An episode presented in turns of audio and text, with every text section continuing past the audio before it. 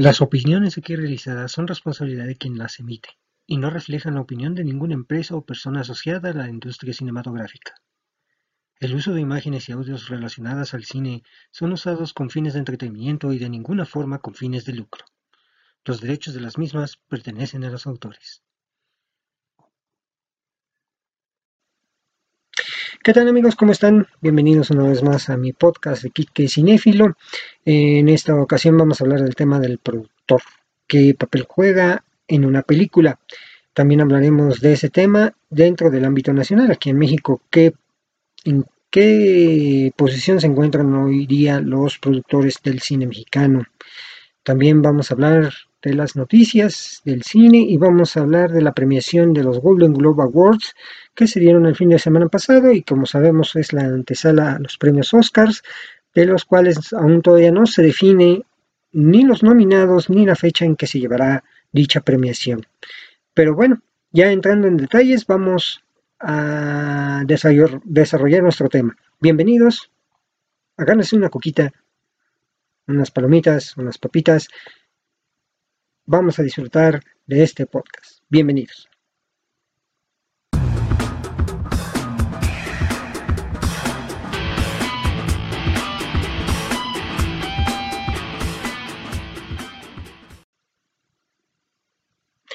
Bueno, pues vamos a iniciar con nuestro tema, los productores en Hollywood. Eh, si ustedes han notado o se han fijado, si son de los que les gusta leer los créditos en una película, siempre aparecen dos personas importantes en ella, al final de los créditos. Esto se utilizaba antes eh, al principio de las películas, hoy día se utiliza al final de las películas siendo los primeros créditos que aparecen. Eh, hablo del director y del productor.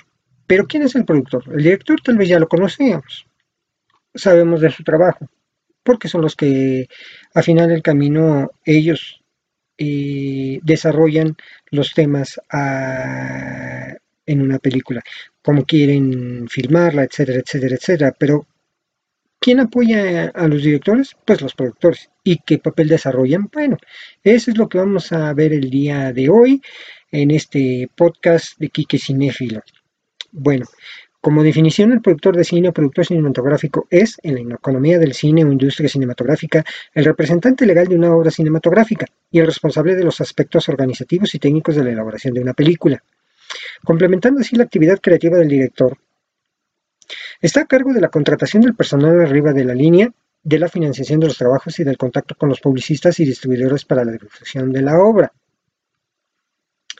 En muchos aspectos, su tarea se superpone estrechamente con la del director, en especial en el control del elenco y de la selección del equipo artístico, director de fotografía, montador, personal de efectos especiales, director artístico, compositor, etc., que colaborarán en la producción.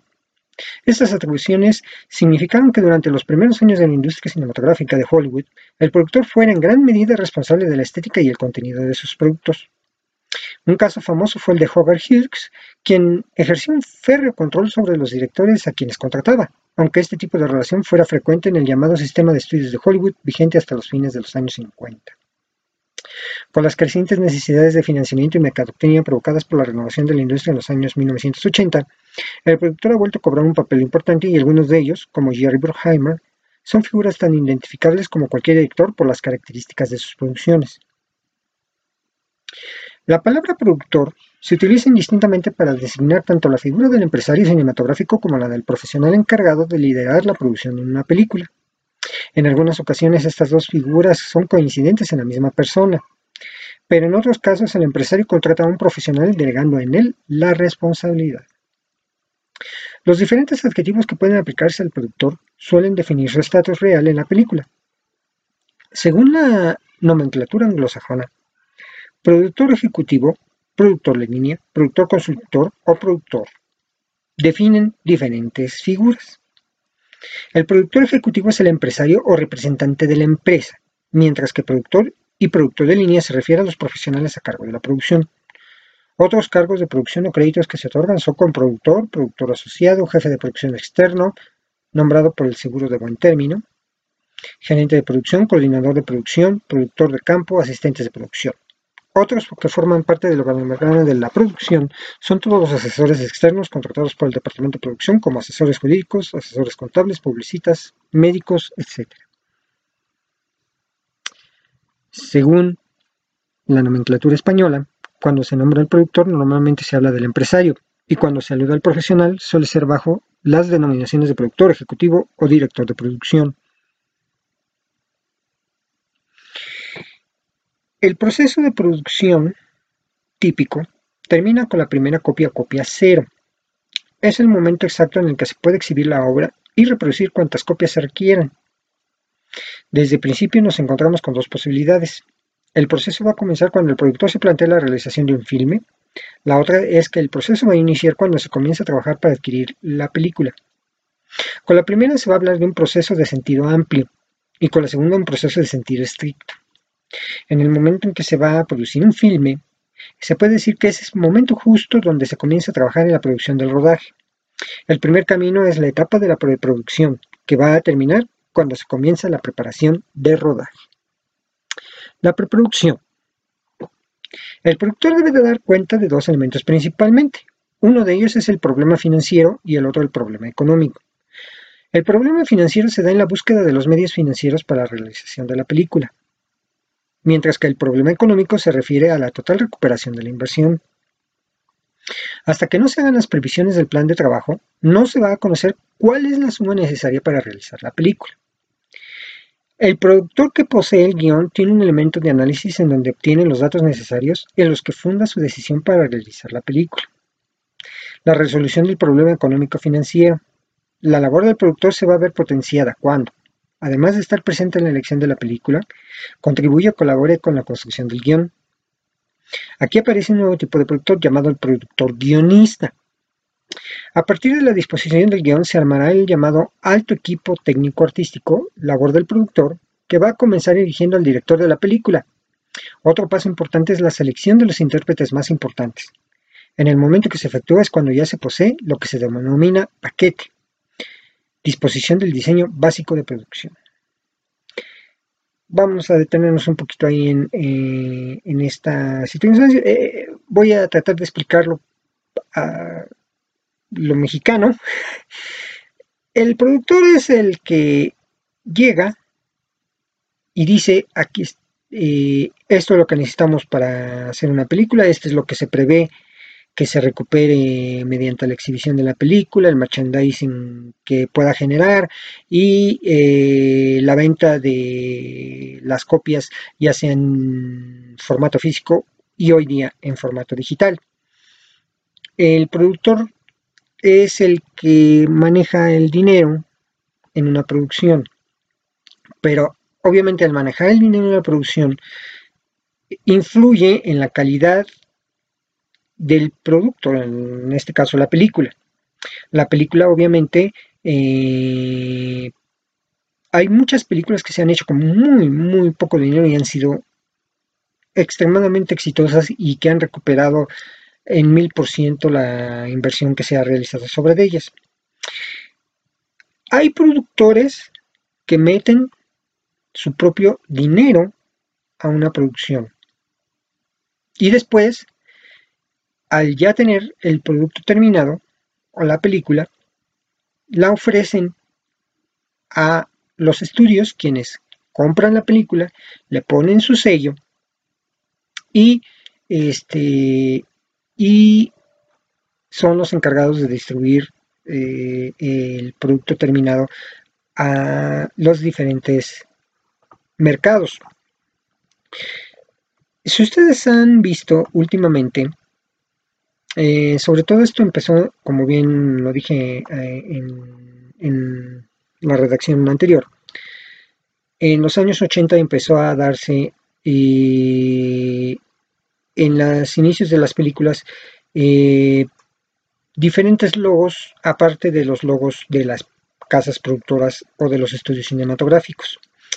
Este, Universal, Warner, Paramount, Fox, eh, son hasta ese momento las productoras más importantes de Hollywood, Columbia Pictures, no se diga.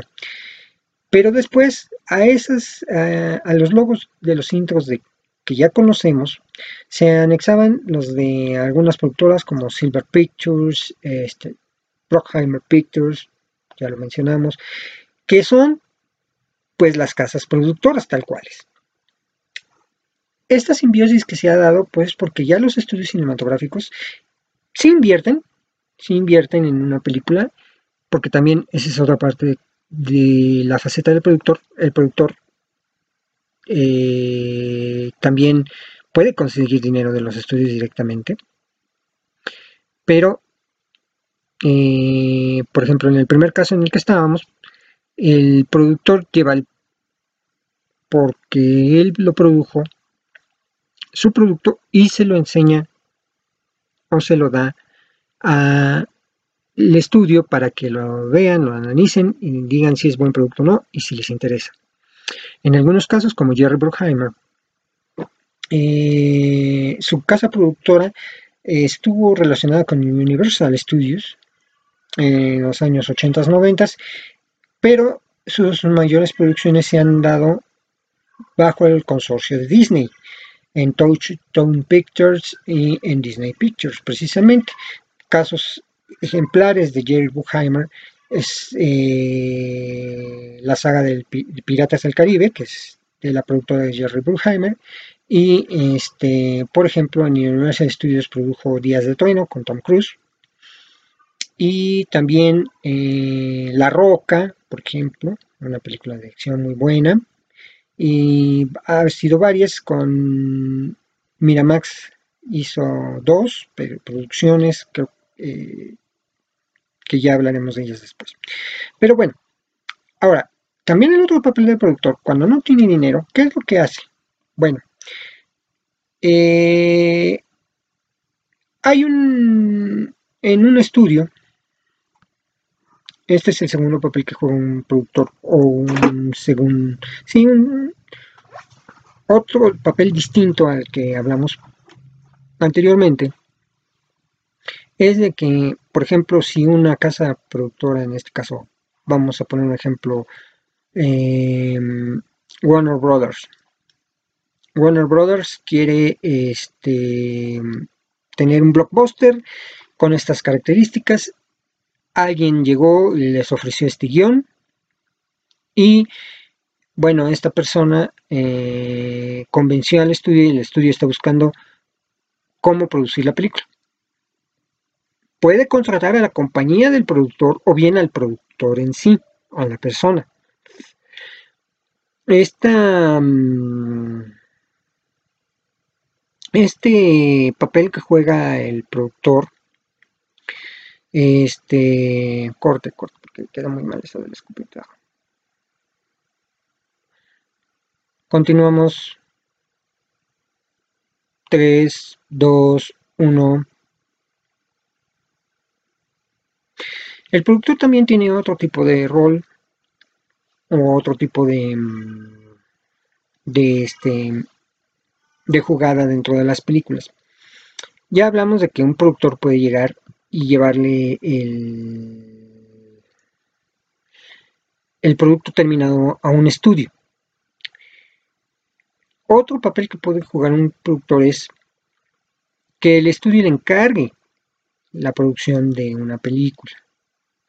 El productor de la película puede, este, puede ser que le que le dé el dinero al estudio o también conseguir el financiamiento de otros lados para poder realizar la película. Esta estructura funciona así. El estudio recibe el guion de alguna persona, lo analiza, ve si puede ser viable. Este, si es así, se le da luz verde. El estudio busca ya sea a la compañía de producción o al productor en persona para que eh, se encargue de la realización de la película. Como vimos, uno de los procesos es que el productor tiene que elegir al director, tiene que eh, elegir todo el equipo eh, necesario para la producción, incluyendo al elenco. obviamente, bueno, aquí en este caso, bueno, pues ya el productor, al ser llamado por el estudio, pues tiene mayor facilidad, porque él ya va a algo que ya se le requiere. Obviamente él tendría que respetar los parámetros de calidad que le está exigiendo el estudio para producir la película. Y de ahí, bueno, pues el productor, si ya tiene el presupuesto, tiene que ajustarse a un presupuesto para eh, todo lo que conlleva la producción. Eh, en otras circunstancias, el productor, bueno, si le dicen, bueno, yo te contrato a ti como casa productora, tú vas a producir la película, pero va a llevar mi logo. Y las ganancias de la película se van a repartir de esta forma y de esta otra. Este es el segundo escenario del productor. Cuando ya la casa productora dice, tú te encargas de, este, de la producción.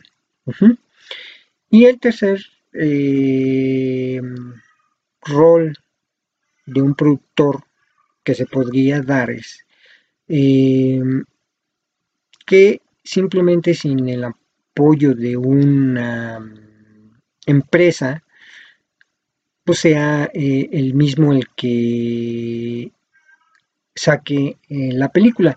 Esto es a lo que llamamos el cine independiente. Muchos productores de cine independiente arriesgan su dinero.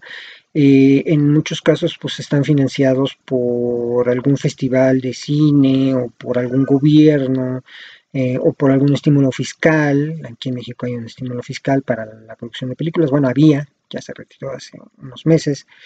Y, este, y bueno, esa es la, parte que el, que el, productor juega dentro de, de, una producción. Ese es en, a grandes rasgos lo que un productor puede hacer dentro de la película. Vamos a seguir eh, eh, dándole lectura a nuestra, o bueno, vamos a seguir escuchando esta redacción. El desglose del guion.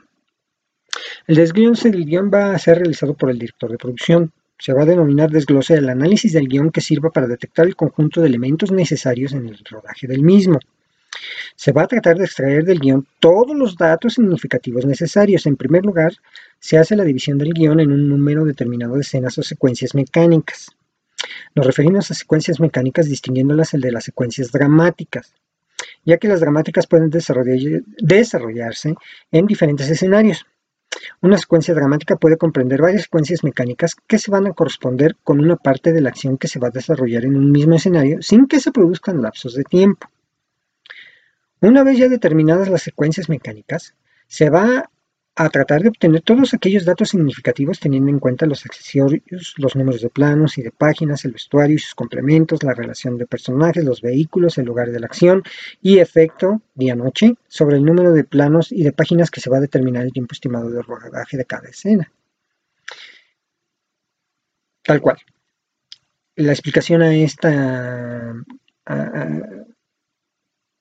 a este concepto es el productor va a leer el guion junto con un equipo de personas en donde dicen, bueno, eh, un ejemplo, en la escena X, eh, un soldado lleva un avión F-16 y lo vuela y lo persigue un MiG-1 de la Fuerza Aérea Rusa y se determina que se requiere eh, una animación CGI o la filmación arriba de estos aviones, que si los hay para, ese tipo de secuencias, eh, cuánto va durar, cuánto va a costar, porque hay que contemplar la gasolina, el traslado al lugar de la escena, eh, etc. Todos esos elementos es lo que conlleva el costo de una escena.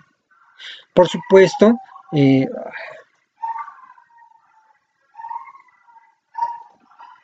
Corte.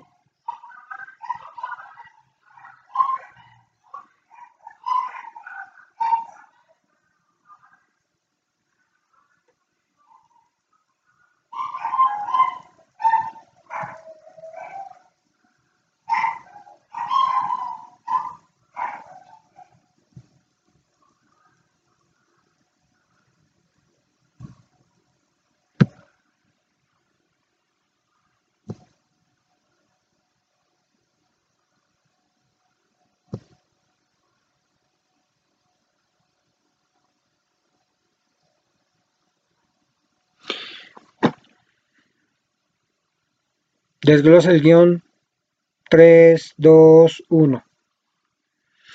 Y bueno, continuando con, eh, con lo que realiza un productor, está el desglose del guion. ¿En qué se basa el desglose del guion? Bueno, el desglose del guion es una realización que hace el director de producción y este es un análisis que sirve para detectar el conjunto de elementos necesarios para el rodaje del mismo. Se trata de extraer todos los datos significativos necesarios, haciendo una división del guion en un número determinado de escenas o secuencias mecánicas. Las secuencias mecánicas son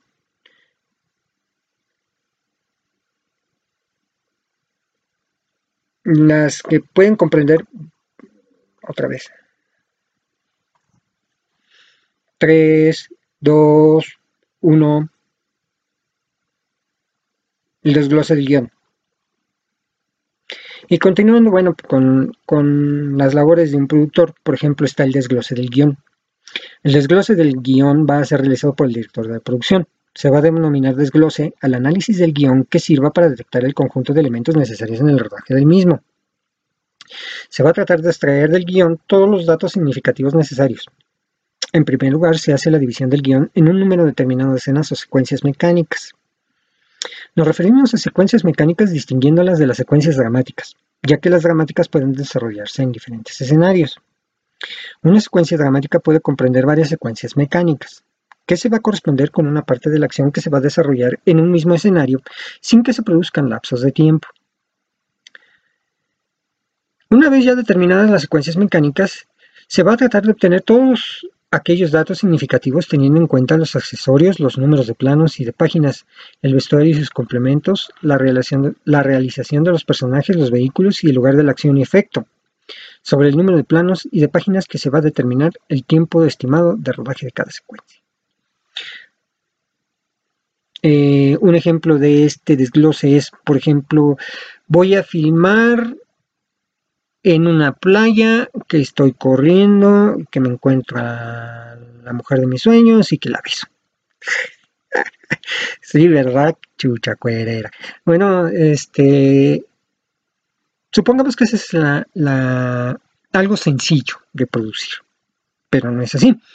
Se tiene que ver el plano que se va a filmar, sobre qué plano se va a filmar, sobre qué playa se va a filmar, los permisos necesarios para filmar, el equipo que se requiere para filmar, este, el vestuario que llevará el actor y la actriz, este, eh, el traslado a esas este, a esos lugares, eh, hospedajes, en fin, todo lo que se va a gastar en dinero para filmar esa escena. Entonces el productor, basado en su conocimiento, va a escoger, ahora sí que lo, lo que cumpla con las tres veces, bueno, bonito barato.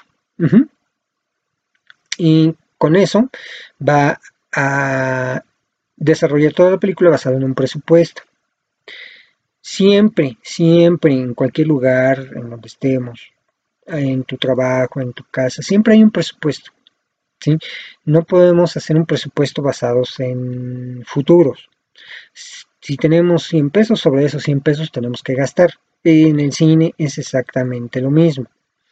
Eh, obviamente se gasta o se hace un presupuesto teniendo en cuenta la probabilidad de la recuperación del mismo mediante la producción de la película y también del merchandising que se haga alrededor de ella.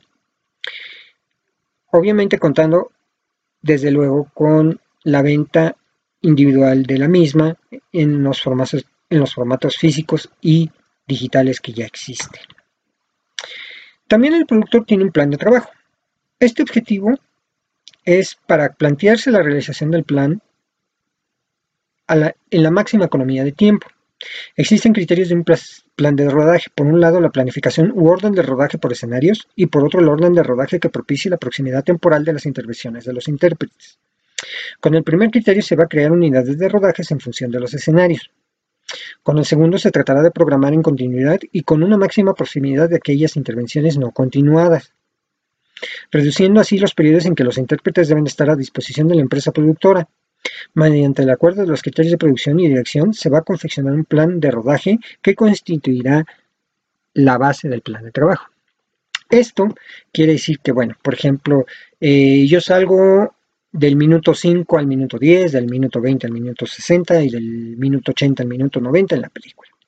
Entonces, eh, eh, todos los elementos posibles que se puedan mantener en un mismo sitio y que pueda dar eh, secuencias importantes para el rodaje sin necesidad de hacerlo en 3, 4, 5, 10 sesiones, se hará así. Es planificar y ahorrar tiempo. Por ejemplo, yo puedo rodar tres escenas en un mismo día con la misma gente que está involucrada en un mismo escenario. A veces es difícil cuando, cuando ese tipo de. cuando el tipo de película no lo permite. Cuando, por ejemplo, se trata de un viaje, que es constante el cambio de escenario. Cuando no, cuando se desarrolla, se desarrolla, por ejemplo, en una misma ciudad o en una misma colonia, en un mismo edificio, es más probable que la economía de tiempo se pueda llevar a cabo. El productor también tiene, y esto es de lo que hablábamos anteriormente, dice, cuando hay financiación ajena, el productor debe conocer las fechas que se producirán los pagos. Después el director se va a encargar de hacer contrataciones necesarias y para ello se va a necesitar el plan de trabajo y el presupuesto.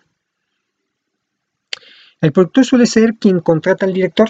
En la contratación del resto de todo el equipo técnico, el director de producción tiene la participación más relevante. Otra participación importante del director de producción es la que hace referencia al establecimiento de las prioridades en la selección-contratación. El equipo técnico debe de atender diferentes fuentes y va a tener que ofrecer diferentes soluciones. Generalmente se va a intentar que las primeras semanas de rodaje sea un periodo de relativa exigencia. El jefe de producción y sus ayudantes van a ser quienes exijan los comprobantes de gastos a cada una de las ramas, para así poder controlar los gastos generales y una vez llegado al rodaje, la producción ha dejado todo preparado para que las tareas se desarrollen con armonía. En caso de una alteración de los planes, inmediatamente debe ser comunicada al área de producción. Todos los días que se va a rodar, al finalizar cada toma, el secretario de rodaje deberá anotar en la parte de cámara si la toma es positiva, debe figurar el número de plano y de toma de acuerdo a los que figura en la claqueta. Tan sencilla la explicación de esta a, esta postulación es eh, aquí ya debe de haber un plan de trabajo, por ejemplo, si se filma en la calle, debe de ser en cierta temporada, porque así lo exige las tomas. Eh, si llegase, por ejemplo, a haber una cuestión extraordinaria, como algún evento meteorológico, algún evento como por ejemplo un temblor, cosas de ese estilo que puedan retrasar la producción, pues bueno, eh, se toman medidas en ese sentido. Eh, pero todo debe estar posicionado dentro del el esquema que ha solicitado el financiador, o en este caso, por ejemplo, como les decía, el productor fue contratado por la por el estudio para llevar a cabo la película. Entonces el productor sabe que tiene dinero, pero debe de considerar todo ese tipo de cosas apoyados en estas personas. Ese es la labor del productor. Lana, lana, todo es lana. Y bueno, ya en la etapa de postproducción, cuando se ha finalizado con el, contrato con los actores y la mayor parte del equipo técnico, los procesos que faltan son de gran importancia y los que definen la calidad final del producto. Así que se procede al montaje, al sonido, los trabajos de laboratorio, edición final, y el ayudante del productor es quien se encarga de los aspectos prácticos, mientras que el productor ejecutivo va a seguir con su labor de verificar la marcha del trabajo y administrar los recursos disponibles que todavía quedan para lograr una buena película. Los resultados finales deben ser comparados con aquellos que dieron origen a dicho proyecto. La etapa va a finalizar con la obtención de las copias completas. La primera copia va a ser muy especial ya que va a adquirir singularidad, autonomía y prestigio. Pasa entonces a convertirse en una mercancía, con un objeto que tiene valor y que deberá enfrentar su inclusión en la comercialización. Y ese es pues entonces eh, el proceso de producción de una película y de lo que se encarga un productor. obviamente el productor pues no es la única persona que está este, involucrada en la en el cine. Aquí hay, sí hay que diferenciar porque hay eh, también vemos los nombres de los productores ejecutivos. ¿Qué es un productor em, ejecutivo? Es aquel que supervisa la realización del producto de entretenimiento. Puede influir en la formación de la historia también, en el guion y contribuir activamente en la disposición del presupuesto. Obviamente, estos productores suelen ser aquellos que están eh, contratados por el estudio que va a distribuir la película o por aquellos que aportan el mayor capital que eh, da luz a la producción cinematográfica. Eh, incluso pueden llegar a estar por arriba del mando del productor de la cinta. Como les digo, muchas veces los, productores ejecutivos son los quienes aportan los recursos para un filme o quienes los consiguen.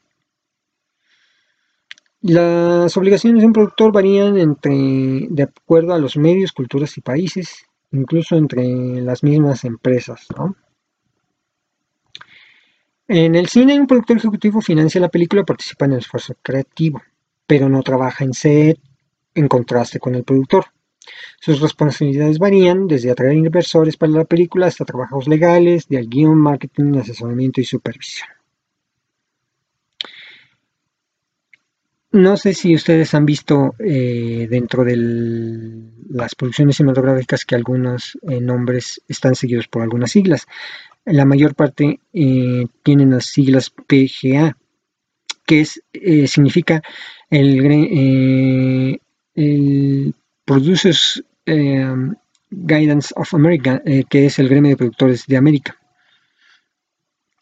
Y ellos nos dan su, este, su definición del productor ejecutivo, que dice un productor ejecutivo supervisa, ya sea por propia autoridad, productor ejecutivo emprendedor, o sujeto a la autoridad de un empleador, productor ejecutivo empleado, en este caso quien está subordinado al estudio, uno o más productores en el desempeño de todas sus funciones como productores en puntuales o múltiples producciones. Bueno, ya entonces entendimos el papel también del productor ejecutivo. Y hablando de, por ejemplo, de esas siglas del PGA, que corresponde a Producers Guild of America. Eh, desde hace más de 20 años, esta organización eh, lucha por el reconocimiento de los grandes estudios y por todos los que intervienen en, eh, en una película para que sean reconocidos. Incluso ellos mismos determinan cómo debe aparecer un productor en los créditos, cómo se obtienen beneficios y derechos por el trabajo desarrollando la propia marca como profesionalidad de producción. Por eso les decía que hoy día hay más casas productoras que estudios cinematográficos. Este, eh, los estudios cinematográficos, pues bueno, hoy día se encargan más bien de distribuir y comercializar la película que producirla. En México, bueno, pues ese es uno de los casos. Desgraciadamente en México no hay compañías productoras eh, o estudios cinematográficos como los conocemos de Hollywood, Fox, Universal, Columbia, no. Incluso eh, las casas productoras se han tenido que acercar a los grandes estudios de Hollywood para la distribución y comercialización de las películas. Uno de los casos más recientes y más conocidos es el de eh, Los Ostros Más Nobles, que la distribuyó Warner Brothers y que la produjo en Videocine. Entonces, pues bueno, hoy día las casas productoras en México, pues bueno, eh, son las que permanecen dentro de, del medio, pero eh, los nombres no. Aquí en, Hollywood es al revés. El nombre de la persona debe prevalecer sobre el nombre de la compañía.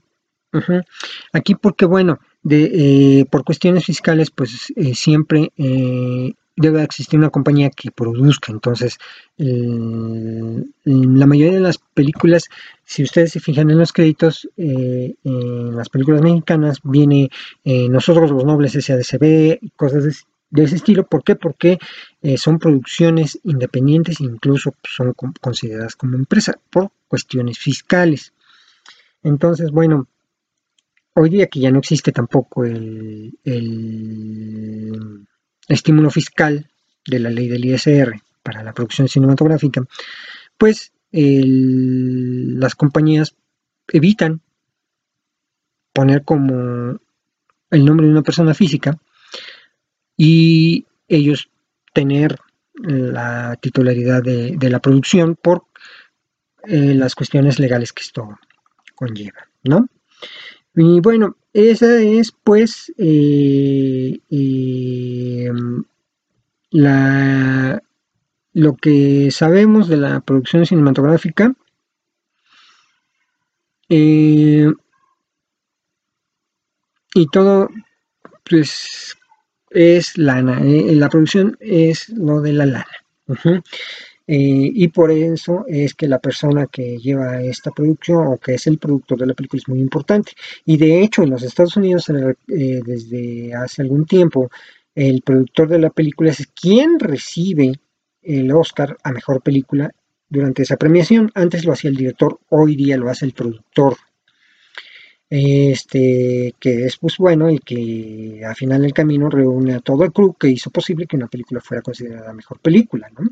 Y es lo más justo. Entonces, de ahí parte eh, este, la importancia de este personaje dentro del el mundo del cine. Y bien, bueno, pues hemos desarrollado nuestro tema del día de hoy. Eh, yo espero que que este tema fue cortito, pero era importante. ¿Por qué? Porque debemos de partir de, la bases, de las bases, de, comprender el cine y por qué es el cine. Eh, como les digo, sin, sin, una persona que no estuviera a cargo de una producción sería el caos. Cada quien haría lo que se le pegaba en gana y aunque estuviera un director, llámese Roman Polanski, este, eh, Steven Spielberg o George Lucas incluso, que también es productor, pues bueno, obviamente no iba a dar eh, pie a una buena producción, ¿no? Y es por eso que el productor tiene un papel, bueno, repito, muy importante en el cine.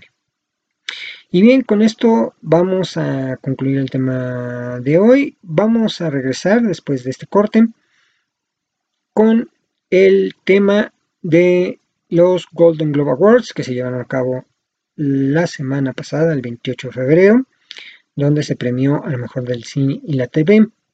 Vamos a hablar, por, supuesto, nada más del tema del cine. Este, y regresamos para desarrollar nuestro segundo tema del día de hoy.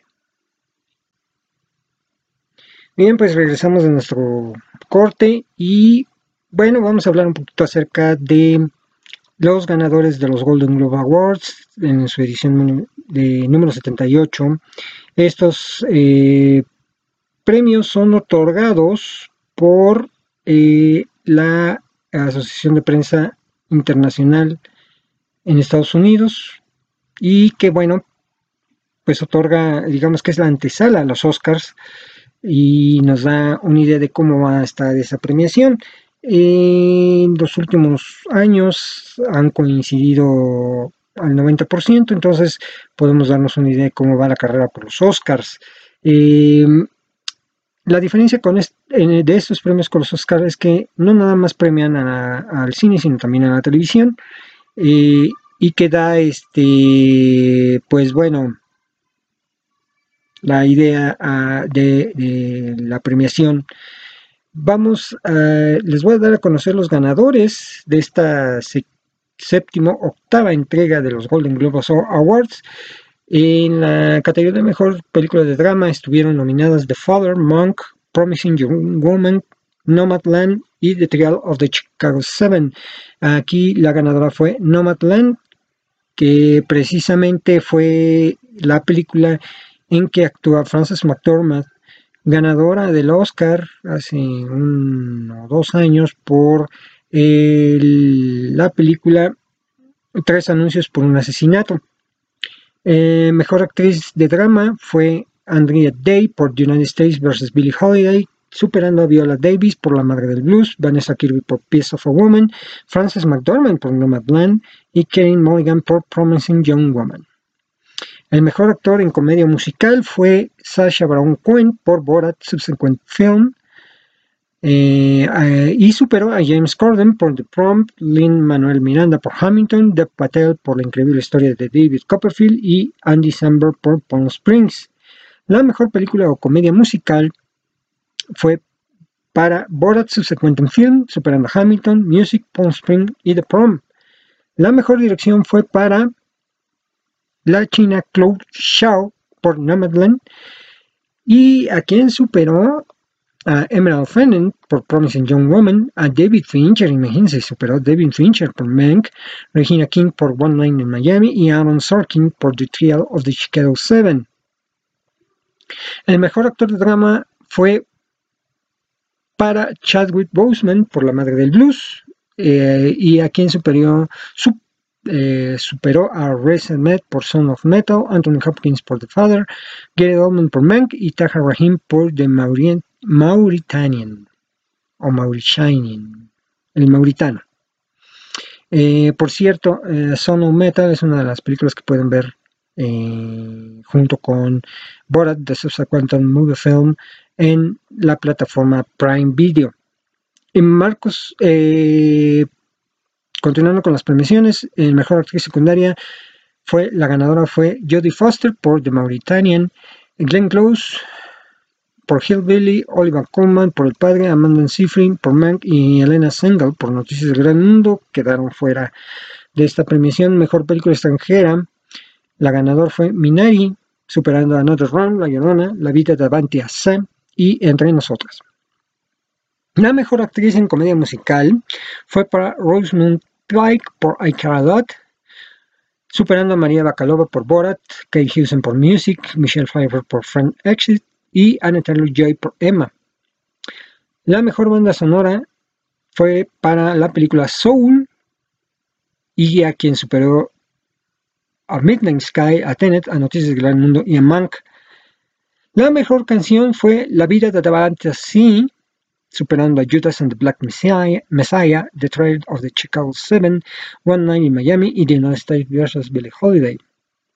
El mejor guion fue para The Trail of the Chicago Seven, superando a Promising Young Woman, Mank, The Father y Nomadland. La mejor película animada fue para Soul. Eh, superó a The Cruz, A New Age, Over the Moon, World Walkers y Onward. Fíjense, superó a una hermana de producción, Onward, que es de Disney. Over the Moon es una producción de Netflix, muy buena, ya está. Y también uh, The Cruz, A New Age y World Walkers, muy buenas películas. El mejor actor secundario fue para Daniel Kaluuya por Judas and the Black Messiah. Eh, superando a Sasha Baron Cohen for The Trial of the Chicago Seven, Jared Leto por The Little Things, a Bill Murray por The On the Rocks y a Leslie Odom Jr. por One Night in Miami. Esos son pues los ganadores en el ámbito del cine de los Golden Globe Awards. Eh, como película de televisión, Gambito de Dama se llevó el premio. Y bueno, este y en televisión, pues lo que les puedo yo decir es que The Crown y Schitt's Creek se llevaron la mayoría de los premios. Eh, aquí menciono magnífica a Mark Ruffalo por I Know This Much Is True. Esta miniserie que, bueno, es magnífica en donde él hace dos papeles, pero...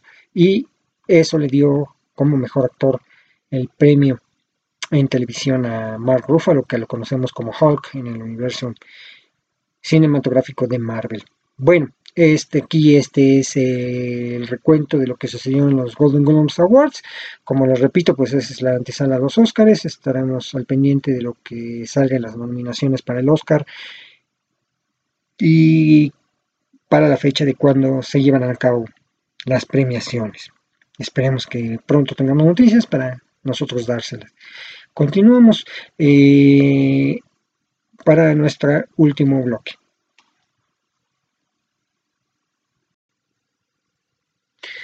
Bien, bueno, pues ya regresamos a nuestro corte, otro corte más. Y bueno, vamos a hablar un poquito de lo que hay en las plataformas digitales para este mes de marzo. En Netflix tendremos estrenos como Moxie el 3 de marzo, Aquelarre el 11 de marzo, Hoy sí el 12 de marzo, Sin hijos el 19 de marzo, El campamento de mi vida el 26, también al igual que Un viaje pesado. Y, y para los amantes de la serie de Cobra Kai, pues bueno, se estrenan en esta plataforma las películas de Karate Kid. La trilogía 1, 2 y 3 estarán disponibles en la pantalla de Netflix para que ustedes eh, las disfruten. En la plataforma de Prime Video, pues se estrena algo original pero que es la segunda parte de una película de, los años 80, que es este Un príncipe de Nueva York 2, con sus este, protagonistas eh, Eddie Murphy y eh, Arsenio Hall, que son los originales, los protagonistas originales de la primera película, incluso también estará el señor James Earl Jones, en esta segunda parte de Un Príncipe de Nueva York. No la he visto, pero hay que verla. Eh, puede estar divertida, es muy buena la primera, si pueden. Eh, también está en la plataforma de Prime Video. También va a estar la película de Nueva Orden, el 6, disponible a partir del 6 de marzo de este sábado. Es la película de Michelle Franco, donde este, se narra un golpe de Estado en México. Está muy buena. En marzo 12 se estrenará Guerra de Likes, también una película mexicana con Regina Blandón y Ludwika Paleta. Eh, la Mula, eh, en marzo 13, esta producción de mm, Clint Eastwood, donde protagoniza a un hombre que se dedica a transportar drogas en la frontera de Estados Unidos-México. También va a estar como novio de pueblo, I Still Believe, con Jeremy Camp. Y en marzo 18, Unhagen, Unhagen con Russell Crowe. Eh, The Nest eh, el 25 de marzo, La Templanza el 26 y En Brazos de un Asesino en marzo 31. Esos son los estrenos que tiene programados la plataforma Prime Video para su este para su goce de los suscriptores de estas dos plataformas de Disney Plus, pues bueno, eh, Raya y el dragón gigante este estreno no estará disponible para todos los suscriptores se tendrá que pagar una cuota adicional a la suscripción de Disney Plus para poderla disfrutar esta película eh, para niños bueno y en las noticias, bueno, este primero de marzo en México, eh, bueno, en la Ciudad de México y en el Estado de México se dio luz verde para la apertura de los cines al 20% de su capacidad. Eh, hace unos días me llegó un correo de Cinemex, ya que yo soy este, invitado especial Cinemex, en donde eh, la compañía manifiesta que no abrirán sus cines hasta que las condiciones tanto comerciales como sanitarias sean las adecuadas. Comerciales pues se refieren a que las los estrenos disponibles para proyección en, las salas cinematográficas sean las suficientes y obviamente que permitan abrir con mayor aforo los cines de acuerdo al semáforo epidemiológico. Entonces, eh, eh, ese es el comunicado que recibí ya de Cinemex. Eh, mm, por lo que entonces se entiende que no cerrarán de manera definitiva eh, sus eh, salas. y pues hablando un poquito acerca de esto, pues sí yo les quiero invitar a todas las personas que me siguen y que me escuchan en las plataformas donde está disponible este podcast, usen su cubrebocas. Yo ahorita, bueno, obviamente porque estoy solo, estoy en mi casa, estoy apartado, este, pues bueno, para el podcast pues no uso el, cubrebocas o la mascarilla, pero nomás asomo tantito la, la, cabeza a la puerta y ya lo traigo puesto. Entonces, eh, recuerden que la mejor protección contra el coronavirus, es el uso de la mascarilla. Incluso eh, se dice que usar doble mm, cubrebocas puede todavía ayudar mucho más. Eh, recuerden que a pesar de que ya está iniciando la fase de las vacunas, pues bueno, eh, eso no nos garantiza que el virus no se propague. Entonces, y como van las cosas, pues bueno, yo creo que vamos a tardar en vacunarnos. Así que yo les invito, de verdad, no hay que relajar las medidas sanitarias. Sígase quedando en casa si es necesario. No salga. Eh, yo entiendo que ya, ya un año de encierro prácticamente, pues ya es este definitivamente pesado. En las noticias pues se hablaba de, del regreso a clases yo digo que no, hay que esperarnos un poquito más. Yo de verdad entiendo, y yo también, porque yo soy víctima del, encierro, digo, nada más salgo a trabajar y regreso. Y este, pero eh, sí, no hay, no hay que relajar las medidas de seguridad. Si usted va al cine, evítese la pena de que le llamen la atención o que lo regresen. Use, use el cubrebocas. Eh, de verdad no le cuesta nada. Eh, dentro de la sala también igual, use el cubrebocas, eh, traten de no consumir palomitas, refrescos. Yo sé que esa es lo parte del, ir al cine, pero este sí, sí, no, ahorita, ahorita preferible hacerlo así. si usted tiene ganas de palomitas y refresco, pues bueno, cómprelas eh, trata de consumirlas fuera de la sala y dentro de la sala, pues bueno, ya disfrutar de la película. Además que va a disfrutar al 100% de la, de la película porque bueno, va a haber menos ruido, eh, el mismo ruido que se causa usted cuando come, cuando toma, ¿verdad? Eh, pero digo, yo sé que es parte de, del, de, del cine, pero no, hay que cuidarnos, hay que cuidarnos. La verdad es que eh, digo, afortunadamente dentro de mi familia no ha habido contagio de coronavirus, pero personas muy cercanas, amigas, amigos, han perdido la vida por este mal. Entonces, bueno, eh, yo los dejo por el día de hoy. Qué bueno que estuvieron aquí acompañándome. Y les eh, reitero la invitación para la próxima semana. La próxima semana vamos a tener un tema muy importante y muy interesante vamos a empezar a hablar de temas específicos, en este caso los libros en el cine, y en específico vamos a hablar de las adaptaciones cinematográficas de los libros de Stephen King. Además, para este podcast voy a contar con la colaboración de alguien importante para mí. Vamos a ser dos personas, vamos a debatir sabroso sobre eh, cuáles son los mejores libros de Stephen King y cuáles son las mejores películas basadas en los libros de Stephen King y cuál ha sido la peor adaptación eh, de esos libros para el cine. Entonces, bueno, pues los espero para la próxima semana.